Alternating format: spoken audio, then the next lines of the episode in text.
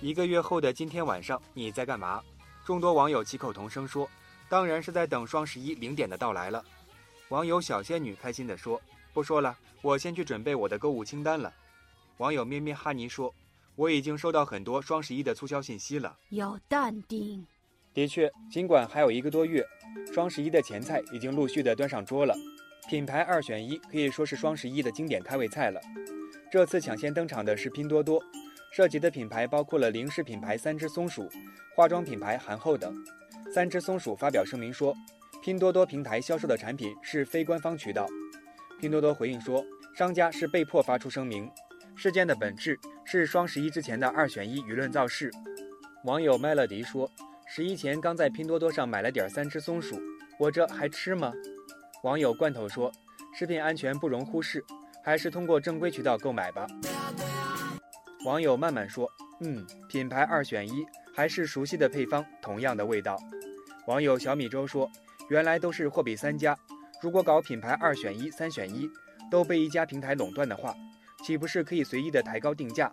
那消费者还有什么选择余地呢？”网友花海醉游人说：“希望电商法能够加大对强制二选一的惩罚力度。”让商户能够自由选择，让消费者能得到真正的实惠与便利。品牌二选一的剧情还没有落幕，快递酝酿涨价的剧情就紧接着上演了。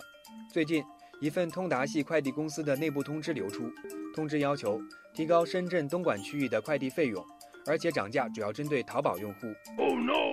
商户低价特产说：“我也太难了，马上就是电商旺季了，快递费上涨，成本高太多了。”网友小芝麻说：“这个双十一还能不能愉快的购物了？要淡定。